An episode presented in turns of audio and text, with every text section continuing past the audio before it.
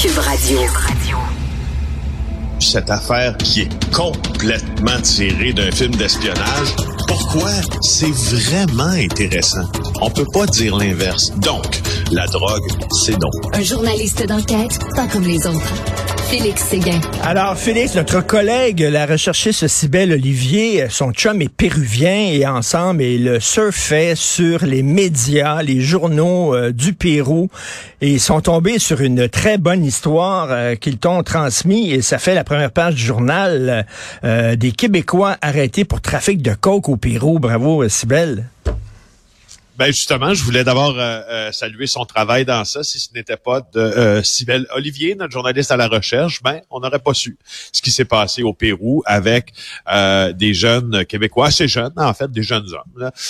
il s'appelle Beau Soleil Morin, 27 ans, Francis Toupin Bergevin, 34 ans, Frédéric DeWalt, 25 ans. Les trois ont été arrêtés au Pérou pour avoir tenté d'exporter de la drogue au Canada. Il y a un quatrième individu qui lui a été arrêté au Québec.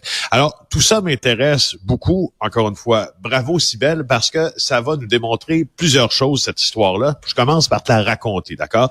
Alors, si vous allez voir euh, la une du journal ce matin, vous verrez bien euh, ces trois hommes qui euh, ont pas l'air à vivre leur plus belle journée, là, euh, entourés de policiers, d'escouades tactiques, d'intervention. Non, ça a l'air d'être soit un dur réveil, un dur coucher. Normalement, c'est au réveil qu'on fait ce genre de perquisition-là. Alors, ils sont entourés des policiers d'agences de répression drogue euh, du Pérou euh, et les vidéos qu'on a placées sur euh, les médias sociaux justement de la section qui s'occupe de la répression des drogues sont nombreux. Franchement, les les, les, agents péruviens là se, se, se, se, tapent dans le dos et se, frappent dans les mains après cette arrestation. Alors, qu'est-ce qui s'est trouvé dans leur bagage? Alors, ils se trouvaient au Pérou et ils ont été piégés par les autorités euh, de ce pays-là. Euh, et euh, ce qu'on croyait qu'ils étaient en train de faire, là, c'est de planifier un, important réseau, une route au fond, hein, une route de drogue par avion vers l'étranger à partir du pays. Et ce groupe-là, c'est trois Canadiens, là, plus le quatrième qui est ici. On, les appelait les Los Nordicos, les Nordiques. Alors, voilà. Mais ce qui est plus intéressant encore, c'est que là, a, on a saisi d'abord 164 kilos. Mais à ma lecture des événements, les 164 euh, kilos de euh, chlorhydrate de cocaïne euh, qui ont été saisis, je pense que c'est rien.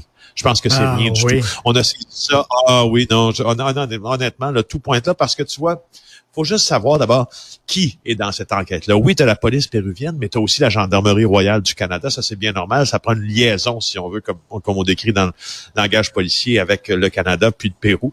Euh, et ça, euh, je crois que donc pour l'Amérique du Sud, la GRC en a un agent de liaison est-il posté à Bogota ou y en a-t-il un pour le Pérou uniquement? Euh, c'est à voir. Mais on a aussi donc la Gendarmerie du Canada, mais aussi la DEA, la fameuse Drug Enforcement Administration américaine, l'agence de répression des drogues des États-Unis. Donc tous ces, ces joueurs-là sont mêlés. Euh, avec leur, vis-à-vis euh, euh, péruvien, le PNP. Alors, tu vois, la, valeur des drogues de 60, c'est 11,5 dans la rue. OK? Alors, euh, et là, on voulait l'envoyer par voie aérienne vers le Canada, vers d'autres pays canadiens, euh, d'autres pays européens, ou en plus du Canada, euh, camouflé dans des marchandises, cette drogue-là. Et ce que ça nous montre, euh, Richard, et ça, là, c'est pas la première fois que des Québécois font le voyage Montréal, Montréal-Lima. Ça arrive très, très, ah très souvent.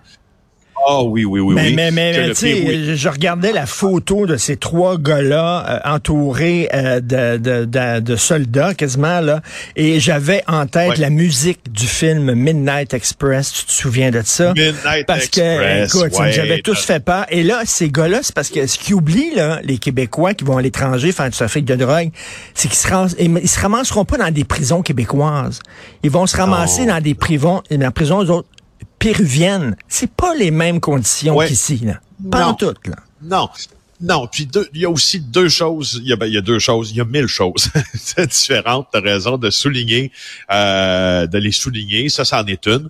La, la, la, manière dont on traite les détenus, mais d'autres choses aussi. Euh, les systèmes judiciaires ne sont pas fabriqués de la même façon, hein, bien sûr, dans, tous les, dans tous les endroits de la planète. Je te donne un exemple. En République dominicaine, on peut te garder en prison pendant un an sans t'accuser de rien. On fait juste retirer ton on te garde en prison pendant un an. Là, tu vois, nos Québécois au Pérou, ils ne sont pas accusés présentement. Hein? Vont-ils l'être? Honnêtement, dans ma tête, sûrement. Euh, je suis pas allé dans le fin détail là euh, de, la loi péruvienne pour des raisons bien évidentes, mais il est fort possible euh, qu'il qu qu pâtisse en prison super longtemps avant d'être accusé.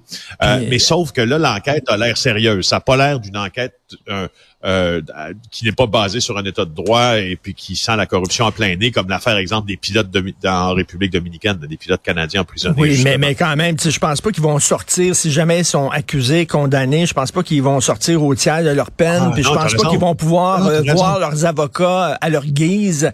C'est pas les mêmes conditions qu'ici.